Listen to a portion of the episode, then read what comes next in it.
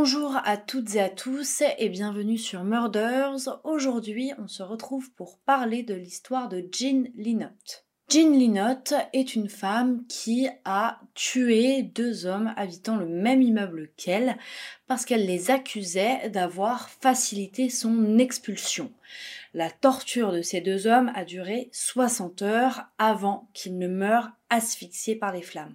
En attendant la sortie de nouvelles vidéos sur YouTube, vous pouvez me retrouver en podcast sur Apple Podcast et Spotify, sur TikTok et Instagram.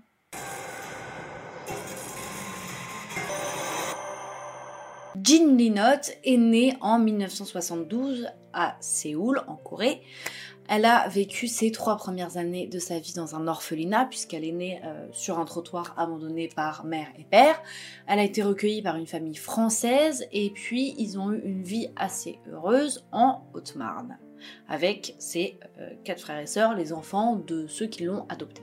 Il va y avoir rapidement des problèmes de colère dans la vie euh, de Jean Lynott, puisqu'en fait, à l'âge de 10 ans, elle va devenir ingérable pour sa mère et être très intolérante à la frustration.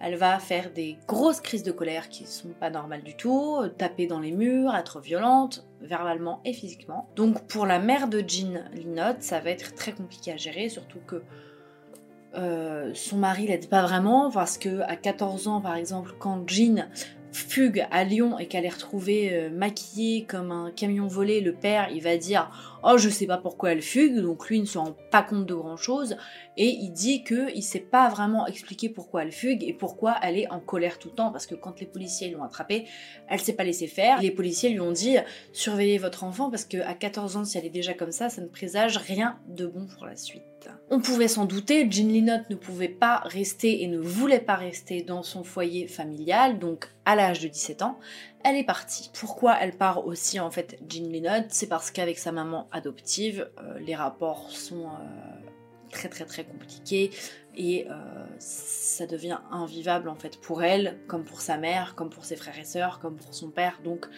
Jean a envie de partir, mais de toute façon, il fallait bien qu'elle parte parce que sinon ça aurait euh, dégénéré. La mère de Jean va dire de Jean d'ailleurs qu'elle est euh, totalement euh, pas empathique envers ni les hommes ni envers les animaux, donc ce qui est quand même très très inquiétant. Hein, le manque d'empathie, pas le manque d'empathie, l'absence d'empathie en fait. L'absence d'empathie chez les hommes, c'est quand même un syndrome de la, psychopathe quoi. Enfin c'est c'est pas normal de pas avoir d'avoir aucune empathie, c'est pas c'est pas bon signe. Jean va donc essayer de vivre sa vie euh, bah, toute seule, hein, puisqu'elle est seule. Donc, à 17 ans, elle va commencer à travailler comme téléprospectrice pour un huissier, donc dans un cabinet d'huissier, pendant un an. Ensuite, elle va euh, enchaîner les petits boulots elle va travailler à la brocante, elle va euh, vendre des vêtements euh, dans des friperies, elle va faire un peu les marchés, elle va faire un peu ce qu'elle peut. Elle va enchaîner aussi les relations avec les garçons. Euh, elle va finalement être serveuse et puis en mars 1994 donner naissance à un fils. Un fils qu'elle n'élèvera pas et qu'elle verra en cachette. Après la naissance de son fils, Jean va aller de mal en pis puisqu'elle va devenir polytoxicomane, donc poly euh, plusieurs, toxico, bon bah voilà, hein, on sait tous ce que c'est, donc elle est accro à plusieurs drogues. Euh, elle est aussi euh, alcoolique, violente et puis sans domicile fixe. On arrive en 2009, année durant laquelle elle va aller habiter dans un appartement au Pontet, donc elle n'a pas de travail, hein, elle vit toujours de petits boulots, de prostitution et de trafic de cocaïne. Elle habite dans un appartement qui est meublé, le seul problème c'est qu'elle ne paye pas son loyer. Dans cet immeuble, bon, elle n'a pas beaucoup d'amis parce qu'elle a un peu une dégaine de, euh, bah, de pestiféré, hein. Il euh, n'y a pas grand monde qui a envie d'être copain ou copine avec elle. Elle a deux seuls copains, et encore, euh, quand on voit comment elle les traite, voilà, c'est pas vraiment des amis. Donc ces deux amis-là, enfin, c'est en fait, c'est des copains de beuverie en fait. Hein. Eux, ils aiment bien l'alcool, donc avec Jean, voilà, ils boivent des coups, ils se font des blagues, mais ça s'arrête là. Hein. Mais bon, ils passent du temps avec elle, c'est les seuls qui passent un peu de temps avec elle. Donc il s'agit de Bruno Declat et de euh, Didier Gérard. Il se passe un peu de temps, sauf que comme je vous l'ai dit, Jean Lynott ne paye pas ses loyers depuis plusieurs années, depuis plusieurs mois. Il arrive un moment où euh, elle va être expulsée. Euh, en toute logique, à un moment donné, euh, quand tu es locataire d'un appartement et que tu ne payes pas ton loyer, le propriétaire t'expulse. Enfin, c'est la loi, c'est comme ça. Sauf que Jean, pour elle, dans sa tête, c'est pas comme ça. C'est qu'en fait, c'est ses deux copains, soi-disant copains dans sa tête, qui, pour elle, ont forcé son expulsion, etc. Sauf que, voilà, enfin, chacun est libre de croire ce qu'il veut.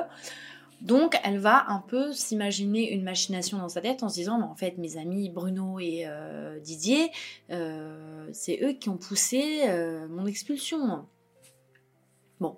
Et donc un soir, le soir du 25 octobre 2012, elle est en train de prendre l'apéro avec Didier et Bruno et la soirée va dégénérer. La soirée dégénère, Jean va s'emporter, elle attrape un couteau et va planter un énorme coup de couteau dans le dos de Didier. Elle va dire à Bruno, viens, on monte, prends Didier et tu vas lui soigner euh, son dos. Sauf qu'en fait, Bruno met trop de temps à soigner la plaie de Didier. Et donc, Jean va euh, lui entailler la main. Avec ce même couteau, Jean va menacer Bruno et elle va lui dire écoute, il faut que tu me ligotes Didier pour pas qu'il bouge, etc. Donc euh, Bruno, bah, il s'exécute, hein, il a peur, comme chaque individu aurait peur dans cette situation, je pense. Donc il s'exécute et en fait à la fin, Jean, elle va prendre des cordes et elle va euh, attacher aussi Bruno. Et là, pendant des heures, Jean va euh, torturer les deux hommes. Elle va commencer par Bruno, en fait, elle va lui asséner un énorme coup de marteau sur la tête. Elle dira d'ailleurs que ça fait le bruit euh, de noix écrasées, ce qui est affreux. C'est vraiment terrible. Et elle va ensuite essayer de l'étouffer en lui insérant des serviettes dans la bouche ce qui est encore une fois une pratique euh, vraiment terrible. Donc Bruno à ce moment-là est dans un état euh, mi-conscient, mi-endormi, puisque je vous laisse imaginer la douleur d'un bon gros coup de marteau sur la tête et après on essaie de vous étouffer avec des serviettes, vous n'êtes pas au top de votre forme. Elle va ensuite s'en prendre à Didier qui lui est euh, ligoté depuis qu'il s'est fait bah, planter dans le dos en fait. Hein, voilà. Et euh, lui, elle va lui faire boire du white spirit. Qu'est-ce que c'est que le white spirit? Je pense que vous connaissez, mais en fait c'est un alcool, enfin c'est un produit, euh, je pense qu'il y a de l'alcool, parce que vu l'odeur, ça, sent très très fort, ça décape en fait, ça décape les toilettes, les canalisations, enfin c'est vraiment... Euh, ça doit être peut-être, je sais pas si c'est plus puissant ou moins puissant que l'eau de Javel, mais c'est dans ce genre de truc là, quoi. Pour vous donner une petite idée, c'est... voilà. Ça doit être plus puissant quand même. Enfin bref, c'est des produits ultra ultra toxiques, euh, dégueulasses. Donc elle lui fait boire ça parce qu'elle se dit bon bah ça ça va le tuer, ça décape quoi. Sauf que ça ne le tue pas. Jean va finir par euh, essayer d'étouffer euh, Didier dans la nuit du 26, donc le lendemain. Après avoir assommé on va dire ses deux amis, elle va en soirée chez un autre ami. Elle passe la soirée avec lui, etc. Et à la fin de la soirée, au moment d'aller se coucher, elle lui dit écoute, viens voir, j'ai un truc à te montrer et tout. Elle l'emmène à l'appartement où il y a donc Didier et Bruno qui sont entre la vie et la mort, clairement. Sauf que cet ami, euh, bah, il flippe, hein, euh, il a pas envie de finir comme les deux hommes. Il se dit bon, euh, je suis pas non plus hyper sain dans ma tête là, je saurais pas me défendre forcément, etc. J'ai peur. Donc il fait mine de rien, il dit ok super Jean, bon vas-y bonne soirée, je vais me coucher. Il repart. Jean repart, mais avant de repartir, elle va mettre le feu à l'appartement. Et figurez-vous que les deux hommes, ils sont pas morts des tortures que leur a fait euh, subir euh, Jean. Ils sont morts, euh, ils se sont étouffés en fait à cause des fumées que le feu a provoquées. Ils sont morts de ça. Ils sont pas morts des actes de torture de la part de Jean. Ils sont morts dans l'incendie en fait. L'ami qui était avec Jean et qui a vu du coup cette scène horrible, n'était pas rentré chez lui à ce moment-là, il était directement allé au commissariat le plus proche pour les prévenir que bah, il y avait une grande malade qui était en train de tuer deux hommes et qu'il fallait absolument intervenir. Sauf que malheureusement, euh, c'était beaucoup trop tard et que euh, personne n'a rien pu faire, mais ils avaient la coupable. Donc, euh, ils sont allés attraper notre petite Jean, qui était pas très loin de là, ou peut-être qui était encore dans l'immeuble. Ils l'ont, en tout cas, ils l'avaient sous clé assez rapidement elle a panié longtemps, elle a simplement dit que euh, elle se souvenait pas de tout, que c'était un peu évasif, que c'était un peu flou, que euh, elle avait perdu la tête. elle a été examinée par des psychiatres, par des experts. Euh, elle n'a pas du tout perdu la tête, elle avait toute sa tête, donc elle a eu le droit à un procès. Le 7 octobre 2015, Jean Linott est donc jugée dans la cour d'assises du Vaucluse pour meurtre, acte de barbarie et de À cette occasion, elle va exprimer des regrets euh, sur ce qu'elle a fait, présenter ses excuses euh, aux familles des deux victimes du coup et dire qu'elle se souvient pas de tout, que c'est un peu flou. Bon, voilà. Bon.